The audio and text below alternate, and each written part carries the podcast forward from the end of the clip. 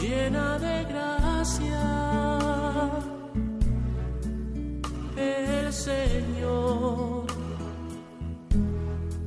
está contigo. Comienza Caminos de María, dirigido por Eustaquio Masip.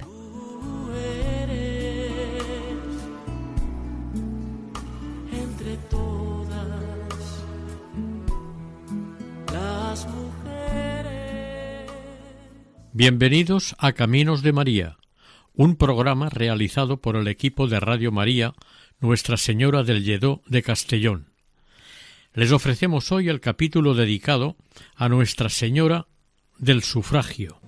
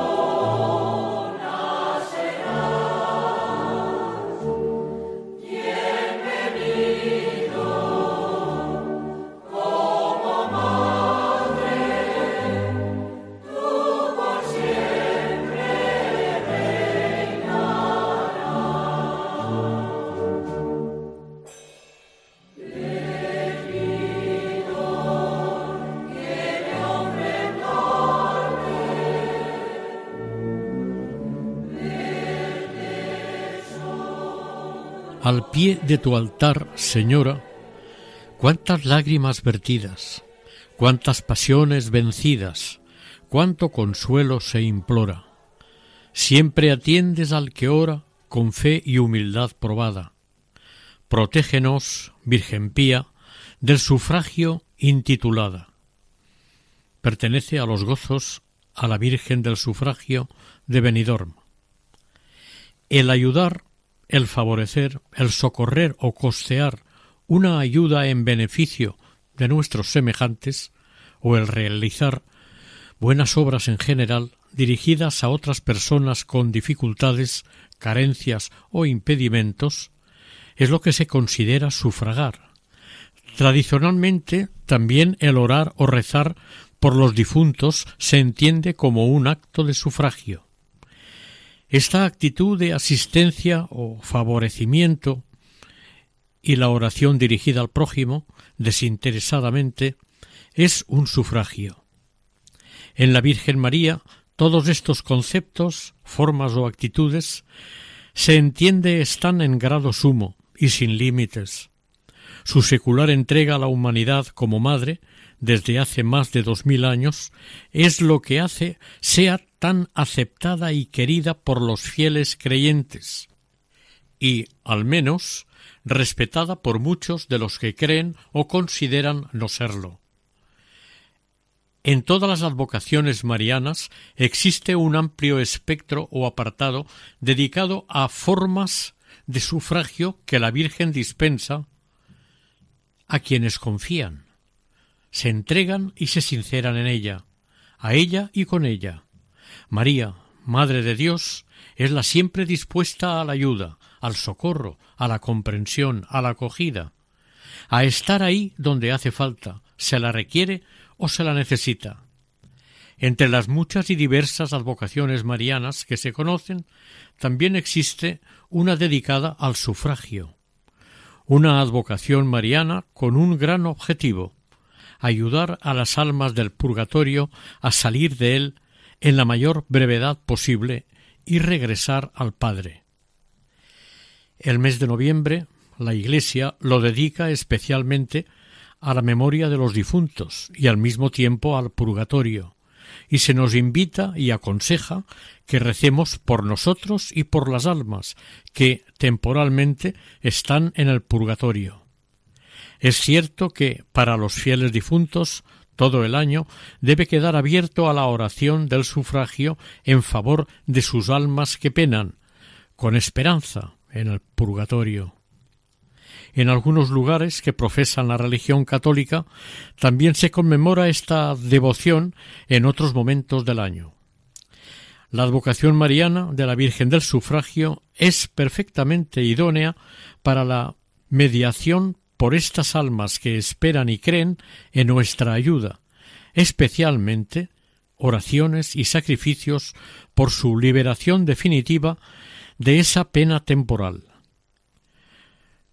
Se considera que esta es una advocación mariana de origen medieval, que se extendió por algunos países europeos, especialmente del sur, hasta que en el concilio de Trento, por razones de una controversia surgida entre la jerarquía eclesiástica y los fieles devotos de esta imagen, por la forma de representarse la imagen en los cuadros, se la retiró del culto, aunque no así la devoción. Canónicamente se conoce la existencia autorizada de asociaciones bajo esta devoción a la Virgen María, que están dedicadas exclusivamente a la oración para conseguir las necesarias indulgencias a favor de las almas penitentes y purgantes, además de limosnas y obras de misericordia, haciendo el bien a nuestros semejantes y, por supuesto, a honrar a Nuestra Señora del Sufragio. Los asociados a estas entidades pías participan del bien común de la asociación colaborando en todo aquello que suponga un acto de caridad, ofreciendo sus obras satisfactorias y demás formas de piedad a favor de las almas del purgatorio. La participación en actos de carácter religioso pueden ofrecerse con esta intención, o dejando su aplicación a la voluntad de la Virgen, Nuestra Señora. Cada obra buena ha de ser realizada con estas premisas buena intención, con devoción y de corazón. De ser así, sirven como sufragio a las almas necesitadas. Es verdad que requieren unos condicionantes especiales. Obrar bien en estado de gracia, que se hagan con intención de sufragar almas del purgatorio y exactamente con muy correcto fervor. A la Virgen se la puede honrar con una oración humilde y confiada, de día o de noche, siempre con la debida invocación y con verdadero corazón. Ella ya entiende y conoce nuestras intenciones y necesidades, al igual que Jesús. La Virgen del Sufragio, como todas las advocaciones marianas, tiene sus propias jaculatorias, como por ejemplo una de las más conocidas, que dice así Nuestra Señora del Sufragio, rogad por nosotros y por las almas del purgatorio. Se la puede honrar visitándola en una capilla o santuario dedicado a esta advocación, con verdadera fe, con firme esperanza y mucho amor, y hecho de esta manera recomendándonos a nosotros mismos y a las almas de nuestros familiares y amigos difuntos.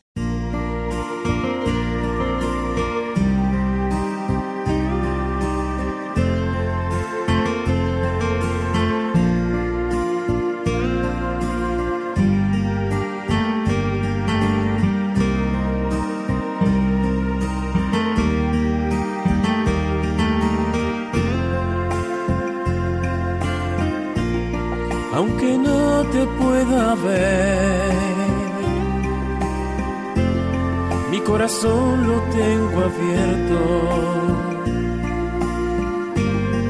Por si tú quieres venir y ocupar ese lugar. Aunque no te pueda ver aquí tienes tú mis manos levantadas hacia ti. Como ofrenda de mi amor. Aunque no te pueda ver, sé que fuiste prisionero. Juzgaron sin sin razón. Y en la cruz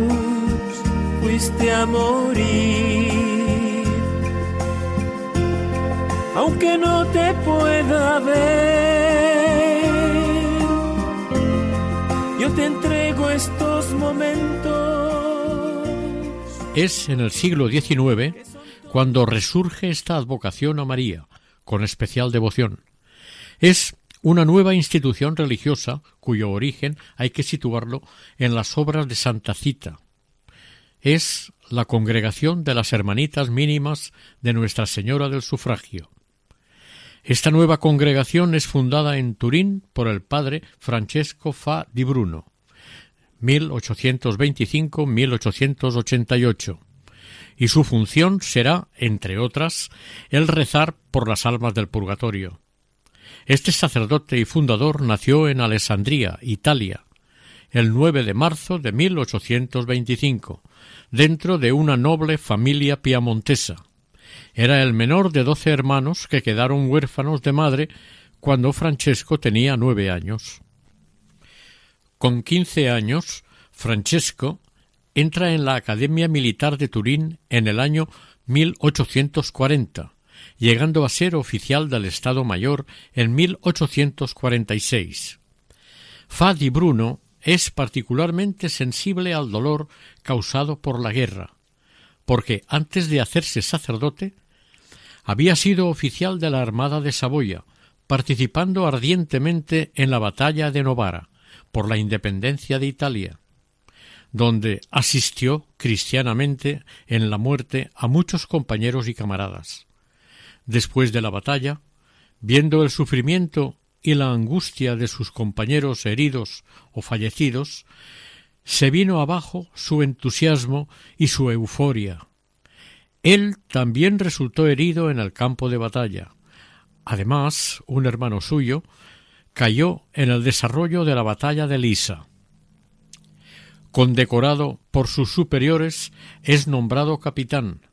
Seguidamente, como resultado de una vejación, es retado en duelo, a lo que desiste y rechaza por sus convicciones cristianas, ya que el duelo estaba y está formalmente prohibido, y se admite como deber moral al no aceptar el reto. Francesco Fadi Bruno es apartado de su cargo y decide ir a perfeccionarse científicamente a la Universidad de la Sorbona, en París, destacando en física y matemáticas, en las que era una eminencia. Además de destacar en ingenio, filantropía y fe. Allí obtuvo el diploma de la Universidad parisina. Dos años más tarde, de regreso a Italia, con veintiocho años, abandona la carrera militar y reanuda sus estudios en la Universidad de Turín. Continuó con sus investigaciones. Descubrió una nueva fórmula matemática que llevará su nombre. En esta universidad destaca como profesor e investigador y es nombrado doctor de la misma, así como de la de París. Francesco Fadi Bruno está titulado legalmente por el ejército y por la universidad, pero nunca como profesor titular, debido al clima anticlerical de su tiempo. Únicamente se le nombra profesor extraordinario.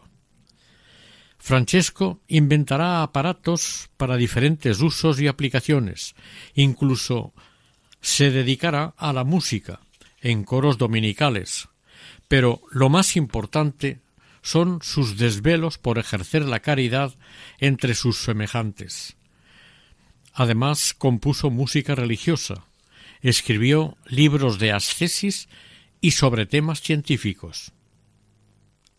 Fue amigo de don Bosco e, influenciado por su ejemplo, se consagró al bien espiritual de las jóvenes trabajadoras y funda numerosas obras de protección y promoción de la mujer, gestionando además numerosas obras de misericordia. Realmente fue un magnífico promotor social, humano y espiritual. Con la obra de Santa Cita a favor de las jóvenes aprendizas y de las mujeres de edad avanzada, organizó una verdadera ciudad de la mujer en unos tiempos que parece impensable. El 10 de julio de 1881 inician su trabajo y misión las mínimas de Nuestra Señora del Sufragio, del padre Francesco Fa, y éste concede el primer hábito de religiosa a María Ferrero, una de sus primeras colaboradoras, junto con otras más. Se las denomina mínimas por su devoción a San Francisco de Paula, fundador de las mínimas. Esta nueva entidad religiosa toma el nombre de la Iglesia de Nuestra Señora del Sufragio. Su principal objetivo lo centra en la oración diaria por los fallecidos en guerra. Por su obra de Santa Cita, en 1869 colabora en la construcción de una iglesia dedicada a Nuestra Señora del Sufragio, que se la conocerá como Iglesia de Santa Cita. A la edad de cincuenta y un años fue ordenado sacerdote en Roma, el 22 de octubre de 1876. Diez años más tarde moriría bruscamente a los sesenta y tres años. De él dijo San Juan Pablo II el día de su beatificación en septiembre de 1988. La vida del bienaventurado Francesco Fa di Bruno, que yo he tenido la alegría de elevar a los honores de los altares el 25 de septiembre de 1988, fue una vida impregnada de esperanza, siempre animado por un ardor interior a cooperar por la salud de sus hermanos. Él se preocupó de su último final. El último destino del hombre es, en efecto, el reencuentro con Dios, reencuentro que es necesario preparar desde cada momento a través de una constante ascesis, rechazando el mal y haciendo el bien. El 28 de junio de 1948, Su Santidad el Papa Pío XII dio su aprobación a la creación de la Congregación Religiosa de Mínimas de Nuestra Señora del Sufragio, con el objetivo de orar por los difuntos, por la enseñanza y por el cuidado y atención a enfermos. Es, además, una entidad cristiana de solidaridad espiritual.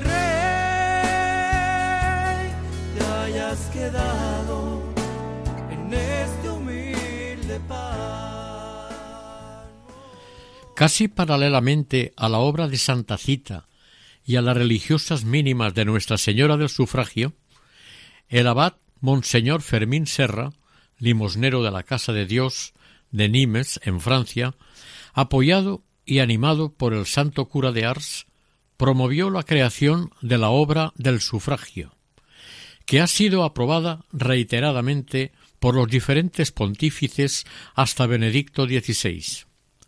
Sus estatutos y reglamento interior han sido revisados y puestos en conformidad con las disposiciones del Código de Derecho Canónico de 1983 por Monseñor Robert Wattenblet, obispo de Nimes, en agosto de 2007. Reconociendo la comunión de todo el cuerpo místico de Cristo, la Iglesia camina en la tierra tras los primeros tiempos de la religión cristiana, en torno a una gran piedad recordando a sus difuntos, y porque es un pensamiento santo y saludable rezar por los difuntos a fin de que sean liberados de sus pecados. La Iglesia ofrece sus sufragios por ellos. La vocación de la obra de Nuestra Señora del Sufragio es favorecer el desarrollo de la fe y la esperanza cristiana por medio de una catequesis sobre los últimos fines, a la luz del misterio de la resurrección de Jesús, sobre la comunión de los santos y el significado de la oración por los difuntos. Es favorecer el desarrollo de la caridad con la oración, tanto personal como comunitaria, por los difuntos. Santa Mónica dice En su camino hacia el cielo, el alma debe someterse a la purificación de sus últimas imperfecciones en el purgatorio pero ella sabe que pertenece para siempre a su Dios.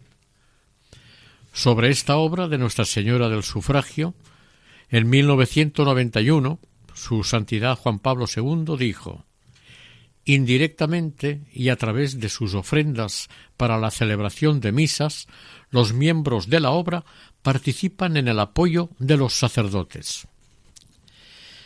La obra de Nuestra Señora del Sufragio está constituida por equipos locales parroquiales, en los que los responsables, en un principio, se les denominaba celadores y celadoras, teniendo un tiempo de formación eclesiástica, de oración, de celebraciones y de peregrinaciones para realizar colectas en vista de la celebración de misas.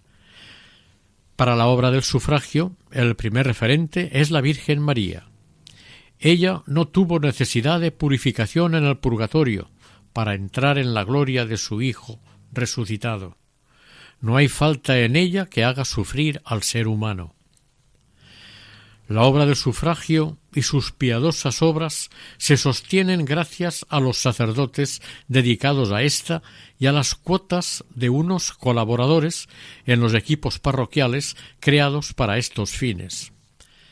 La Asociación Nuestra Señora del Sufragio tiene su sede en el Obispado y el vicario general representa al señor obispo.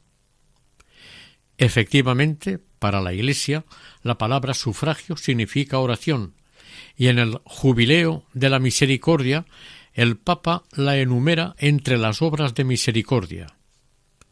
Es tradicional en la Iglesia la oración por los muertos. Obsérvese que ya fue introducida en la oración eucarística en el siglo IV.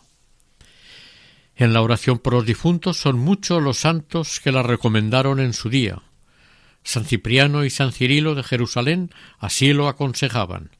Santa Catalina de Génova, reflexionó y escribió mucho sobre el purgatorio.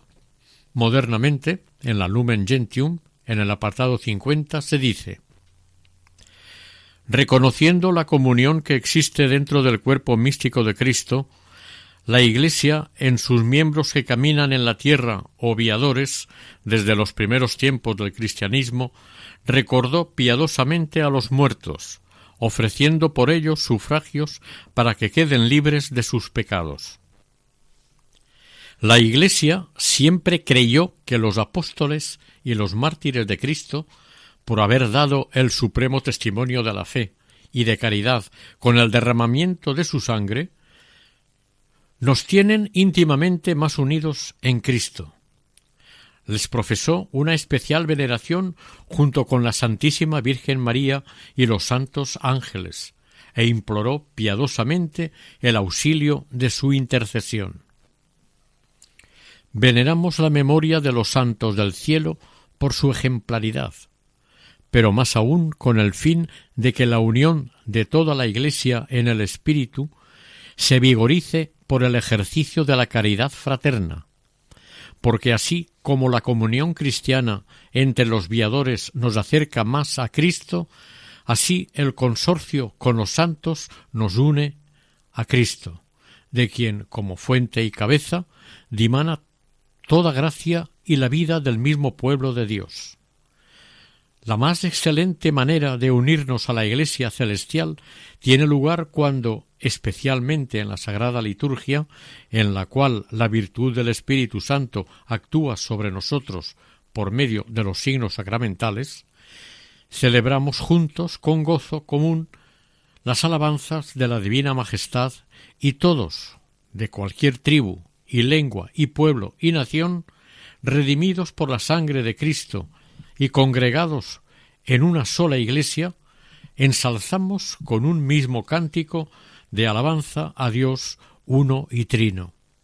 Así pues, al celebrar el sacrificio eucarístico es cuando mejor nos unimos al culto de la Iglesia celestial, entrando en comunión y venerando la memoria, primeramente de la gloriosa siempre Virgen María, mas también del bienaventurado José, de los bienaventurados apóstoles, de los mártires y de todos los santos.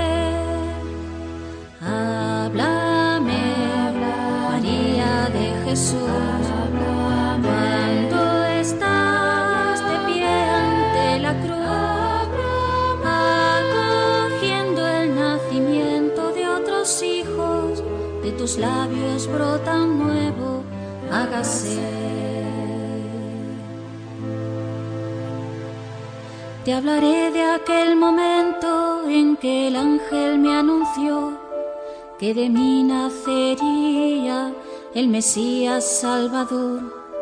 Te diré que al abrazar entre mis manos al Señor, abracé su voluntad, le entregué mi corazón.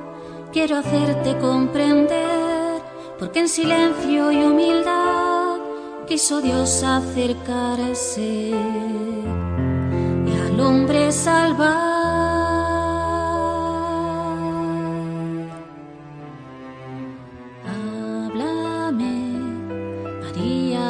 Jesús. Nadie me puede hablar de Él como tú. Háblame de tu Hijo, de tu Dios. Háblame,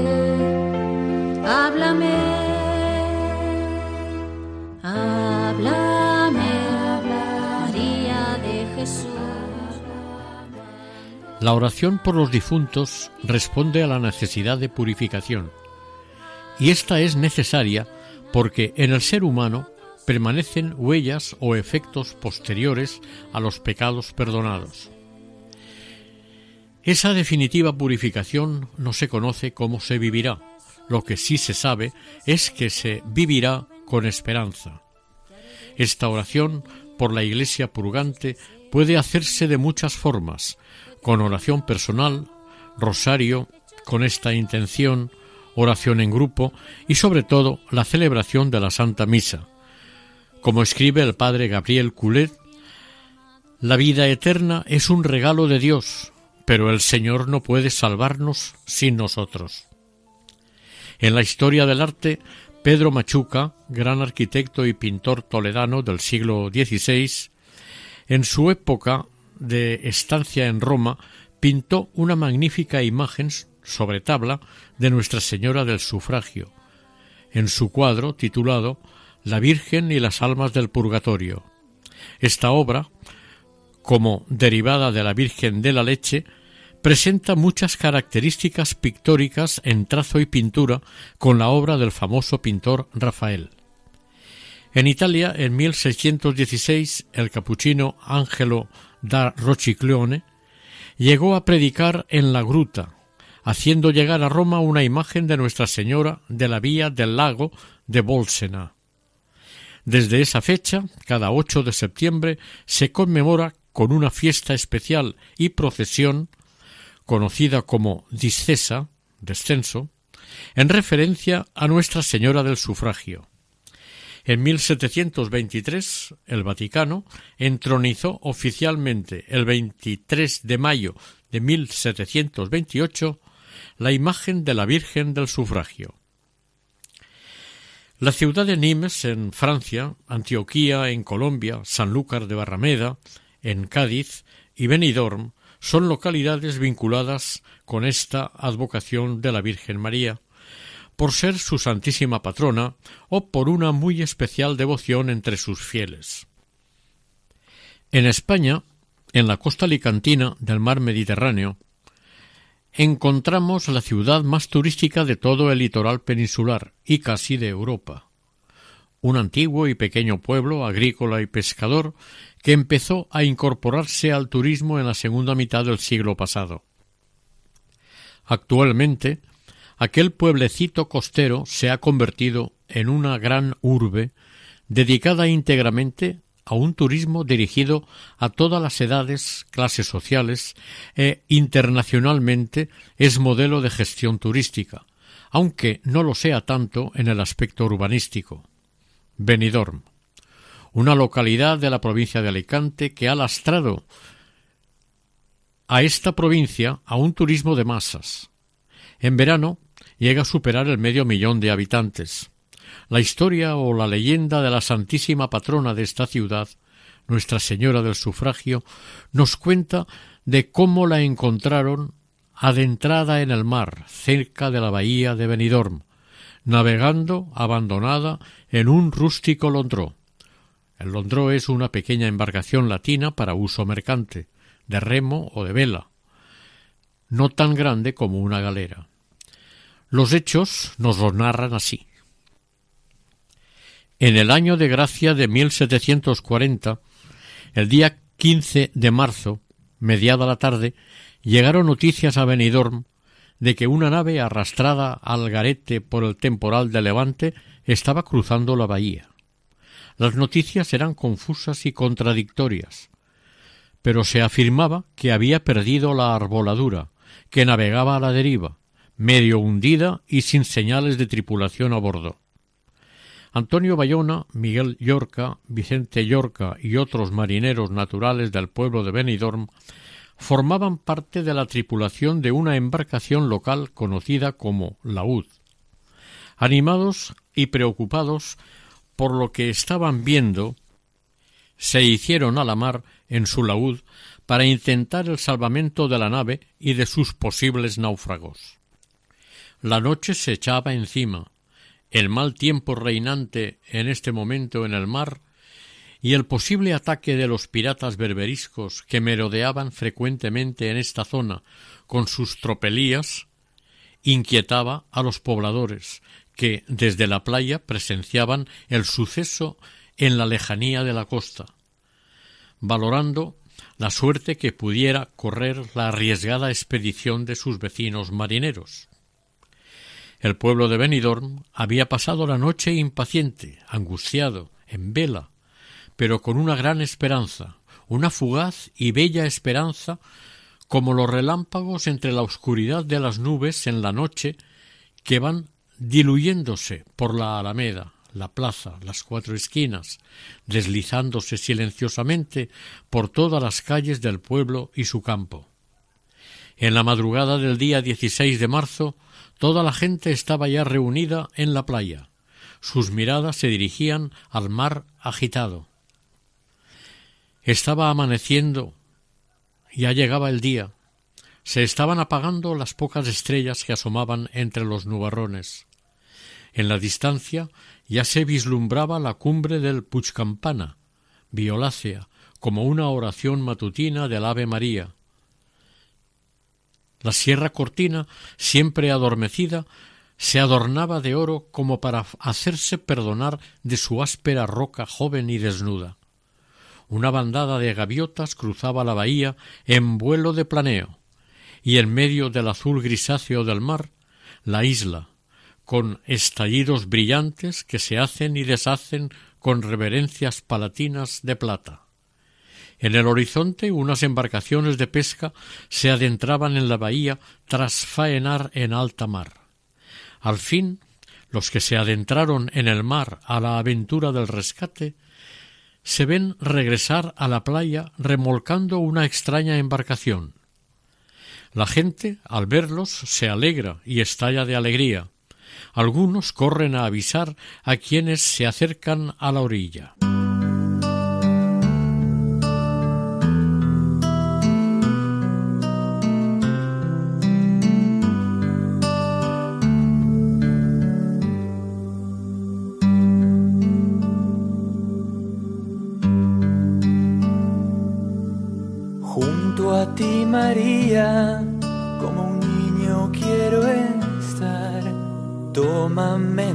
Brazos, guíame en mi caminar.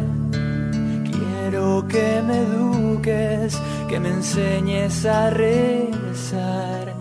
Hazme transparente, lléname de paz.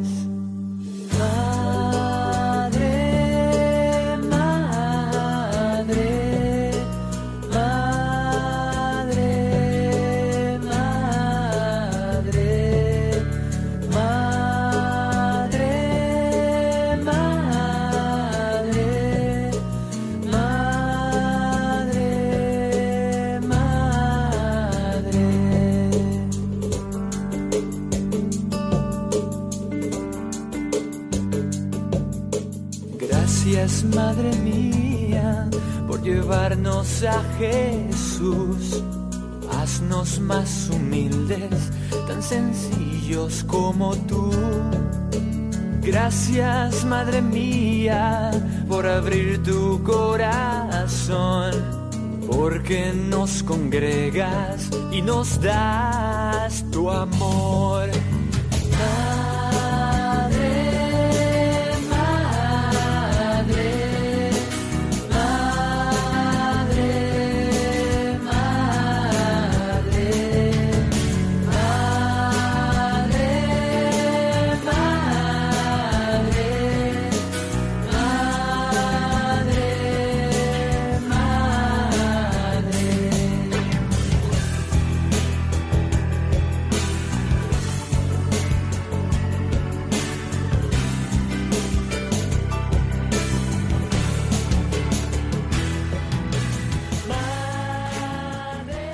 Soldados de la costa quieren poner orden. Hay que dejar espacio libre para varar la desconocida embarcación y que las autoridades cumplan su misión. Al llegar a tierra, Antonio Bayona y sus compañeros de aventura son recibidos por el juez de marina y un notario, quienes les felicitan, en cierta manera, por el éxito de su misión. El notario, don Álvaro, sube a la embarcación y comprueba lo que hay para completar un inventario.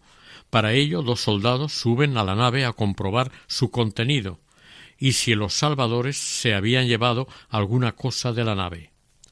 Les sorprende que en la popa de la nave haya una imagen de la Virgen María con el niño Jesús en sus brazos. Desde la nave, el notario se dirige a la gente en voz alta comunicándoles este sorprendente e importante hallazgo, cosa que impresiona profundamente a la gente que le oye. Al parecer, el Londró había sido construido en Málaga. Antes de terminar, el juez de marina y el notario los autos iniciados, subió a bordo el capitán de dragones, José del Corral llevando órdenes del corregidor de Alcoy y del capitán general de Valencia para que la nave fuese incendiada rápidamente, por si la tripulación hubiese sido víctima de la peste o causar un grave contagio a la población. Esta orden causó un conflicto entre el juez y la autoridad mandada por el gobernador del reino. En principio, el comisario real de Guerra y Marina declaró que la nave debía venderse y su contenido lo mismo, en pública subasta, pero el día 2 de abril el gobernador de Alcoy envió a tres dragones con la orden de quemar el barco. El comisario protestó, pero el 5 de abril lo quemaron. Toda la información básica de estos sucesos se encontró por escrito en el Archivo General de Simancas. Se cuenta además entre los documentos que se sacaron más de catorce arrobas de hierro entre las cenizas. A partir de ese día nació la Virgen del Sufragio para Benidorm. El historiador Pedro María Orts y Verdín escribió en sus apuntes históricos de Benidorm que la imagen encontrada igual podía ser la Virgen del Carmen y otro historiador, nieto del anterior, Pere Ors, opina igual. Pedro Ors dice que la imagen de la Virgen del Sufragio primero fue llevada a un hospital que en la actualidad no existe. Luego se la trasladó a la iglesia parroquial y cuando se construyó la nueva capilla de la Comunión en 1844 se instaló allí en la parroquia. En Benidorm los fieles la llamaban Madre de Deus del Naufragi, Madre de Dios del Naufragio. Pero el arzobispo de Valencia decidió que se llamara del Sofrage, del sufragio. Volviendo a la narración anterior, el capitán se impuso por la fuerza a los demás y pidió al juez que los marineros colaborasen en desguazar la nave para quemarla más fácilmente, a lo que el juez se negó rotundamente. El capitán tuvo que recurrir bajo coacción a los marineros para el desguace y posterior quema de la nave. Alguien sugirió que salvaran por lo menos la imagen de la Virgen, ubicada en la proa, pero el capitán hizo caso omiso y cumplió la orden tal como se le ordenó. Se inició la quema y se iban consumiendo las maderas. El fuego empezó a apagarse hasta quedar sobre la arena calientes brasas y cenizas. Quienes se habían arriesgado con sus vidas para salvar la nave a la deriva estaban decepcionados. Su ilusión por conservar la nave y la imagen de la Virgen se desvanecía por momentos. Nadie les pidió su opinión. Sus esfuerzos eran poco reconocidos por las autoridades, que ahora destruían lo salvado por ellos con riesgo de sus vidas. Los niños, más impacientes, empezaron a buscar y rebuscar hierros y otras cosas entre la ceniza y la arena, y entonces, sorprendentemente e impresionados algunos presentes, se encontró la imagen de la Santísima Virgen completamente entera, intacta y resplandeciente, sin ningún daño ni muestras de algún deterioro a resaltar, ni siquiera chamuscada.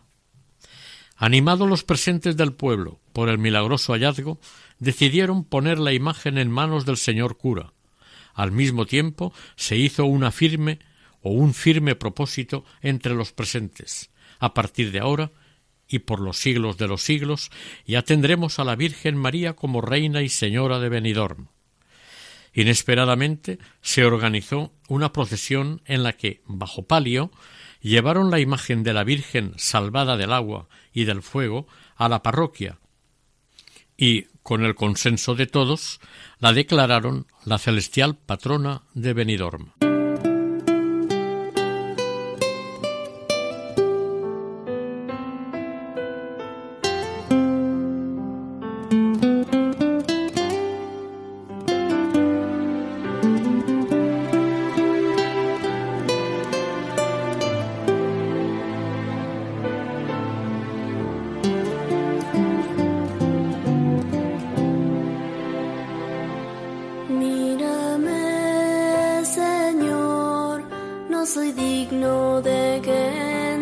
en mi casa. Háblame, Señor, tu palabra bastará para sanarme. Sáname, Señor, tú conoces cuántas luchas en mis límites.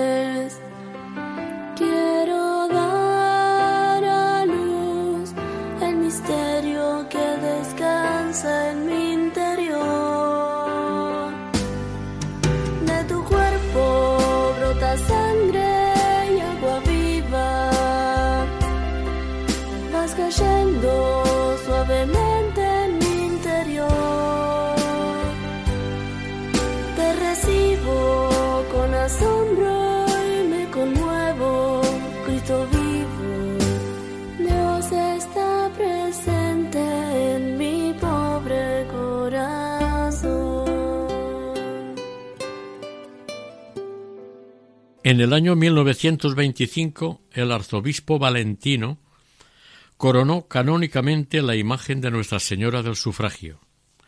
En diciembre de este mismo año, el párroco, el ayuntamiento, todas las autoridades y los mismos vecinos de Benidorm suplicaron al Papa Pío XI que se declarase a la Virgen del Sufragio patrona de Benidorm.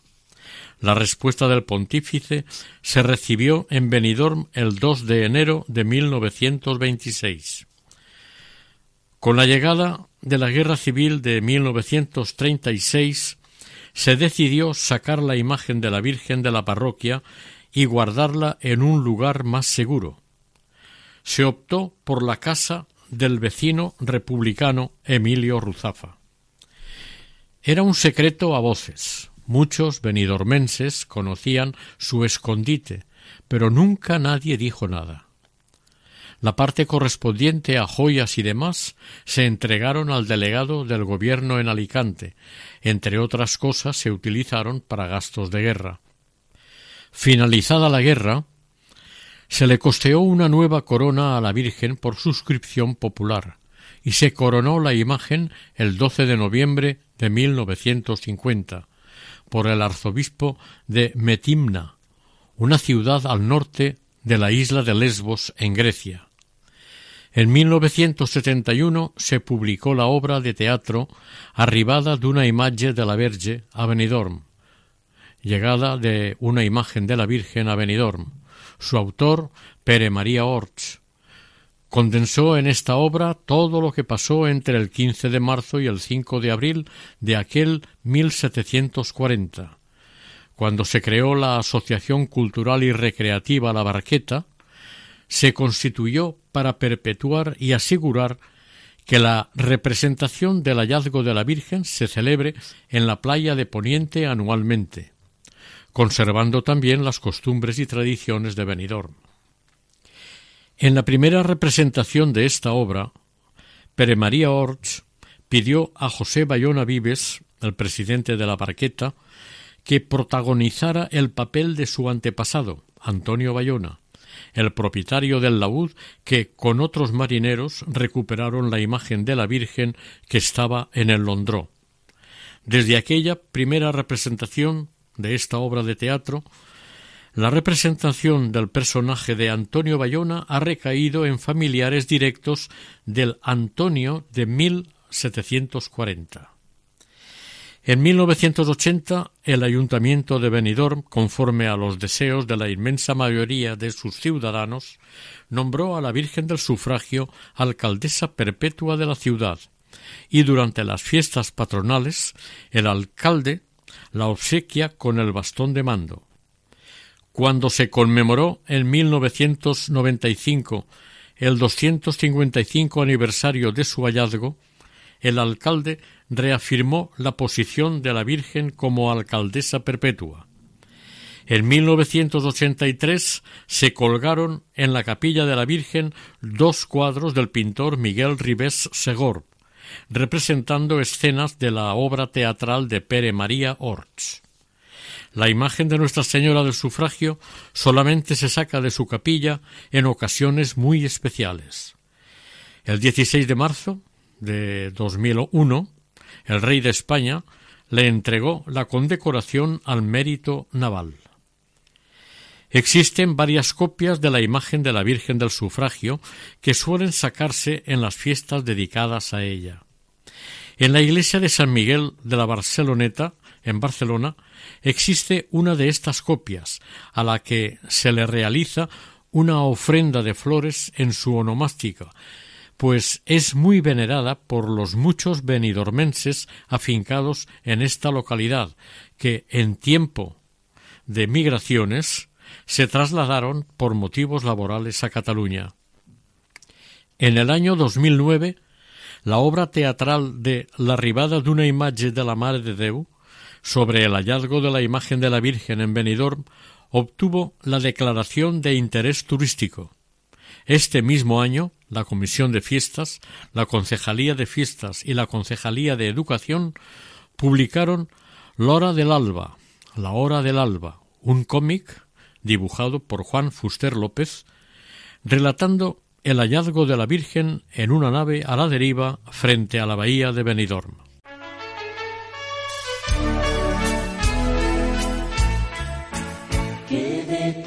Señor, has tenido conmigo?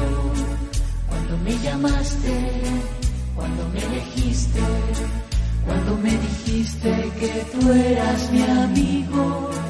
¿Qué detalles, Señor, has tenido conmigo? ¿Qué detalles, Señor, has tenido conmigo? Cuando me llamaste, cuando me elegiste, cuando me dijiste que tú eras mi amigo. ¿Qué detalles, Señor, has tenido conmigo? Te acercaste a mi puerta y pronunciaste mi nombre. Yo temblando te dije, aquí estoy Señor.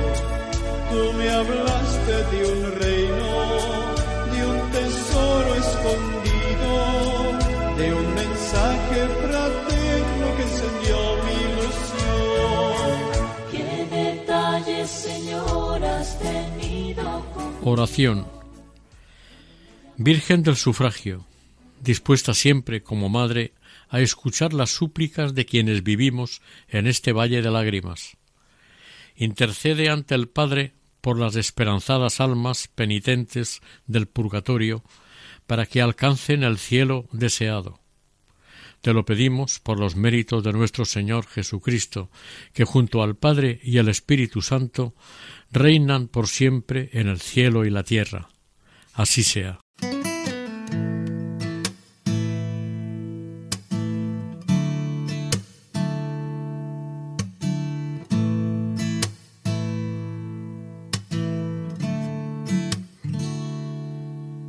¿Cuántas veces siendo niño recé?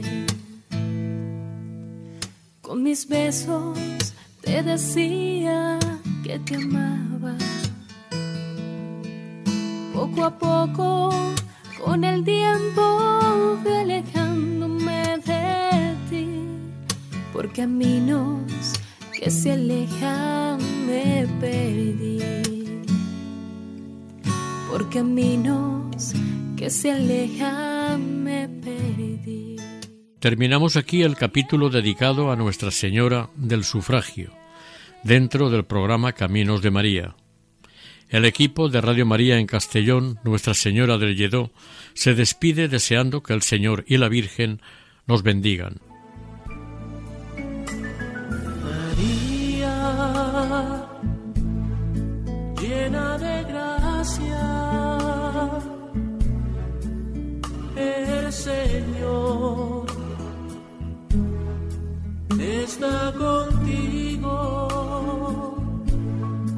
Han escuchado en Radio María Caminos de María, dirigido por Eustaquio Masip.